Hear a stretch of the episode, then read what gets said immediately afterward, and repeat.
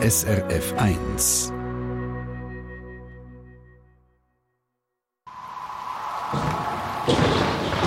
SRF 1 Wetterfrage.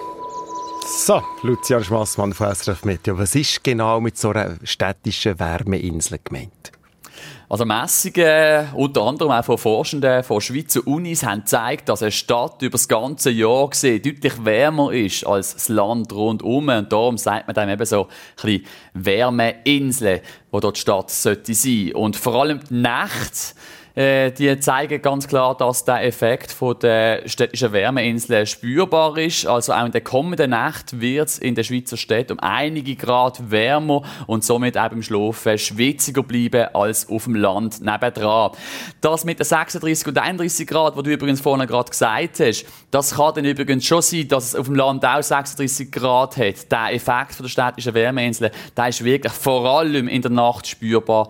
Zum Teil kann sogar in der Stadt am Tag Tag ein bisschen kühler sein als am Land, auf dem Land nebendran, aber eben darum, vor allem für die Nacht ist der Effekt wirklich ähm, markant. Mhm. Also das könnte durchaus sein, dass die, die in der Stadt wohnen, ein bisschen schlechter schlafen als die auf dem Land. Vielleicht sieht man das je nachdem den Leuten auch an und kann sagen, du wohnst in einer Stadt, du siehst es ein bisschen verschlafen aus. Warum ist das überhaupt so? Also warum ist es in der Stadt vor allem in der Nacht wärmer als auf dem Land? Ja, das hat mit der verbauten und versiegelten Landschaft zu tun in, und den Materialien, die gebraucht werden in der Stadt für den Städtebau. Die vielen Gebäude und Strassen in der Stadt bestehen vor allem aus Beton, aus Asphalt, Stein, Stahl und Glas. Und dazu sind viele von diesen Materialien, wie zum Beispiel eben der Asphalt, recht dunkel. Und die dunklen Strassen und Gebäude, die nehmen durch den Tag, wenn die Sonne scheint, besonders viel Wärme von der Sonnenstrahlung auf und können die sehr gut speichern.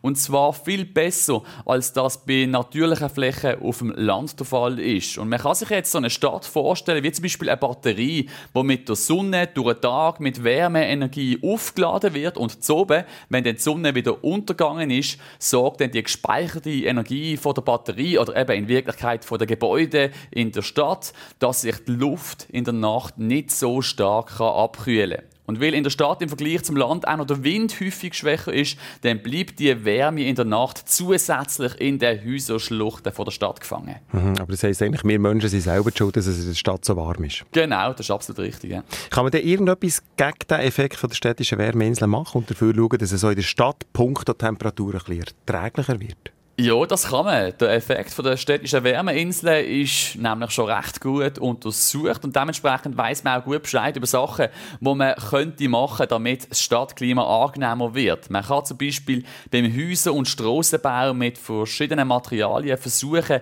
dass durch den Tag einfach weniger Wärme in der Stadt kann gespeichert werden kann. Am einfachsten erreicht man das zum Beispiel durch eine hellere Farbe oder Materialien an den Häusern. An einer weißen Fläche wird nämlich viel mehr Sonnenstrahlung reflektiert als bei einer dunklen Oberfläche und somit wird ein helles Gebäude viel weniger stark aufgeheizt. Und das ist übrigens auch der Grund, warum in den südlichen Ländern, wie zum Beispiel auch in Griechenland, die Häuser häufig weiß angestrichen sind.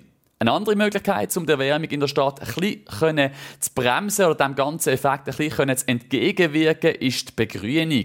Sei jetzt das durch eine Parkanlage mit grossen Wiesen oder allgemein durch das Pflanzen von Bäumen.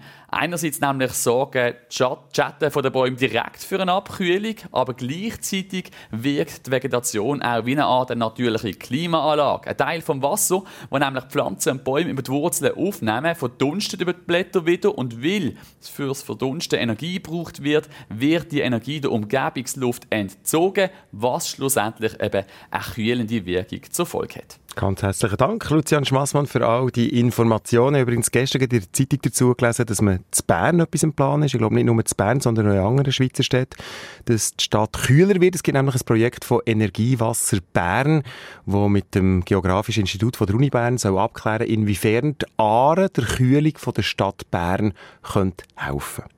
Das heisst, vielleicht sind wir Bernerinnen und Berner in Zukunft immer noch gemütlich und ein bisschen langsamer als zum Beispiel Zürcherinnen und Zürcher, aber dafür cooler. Eine Sendung von SRF1. Mehr Informationen und Podcasts auf srf1.ch.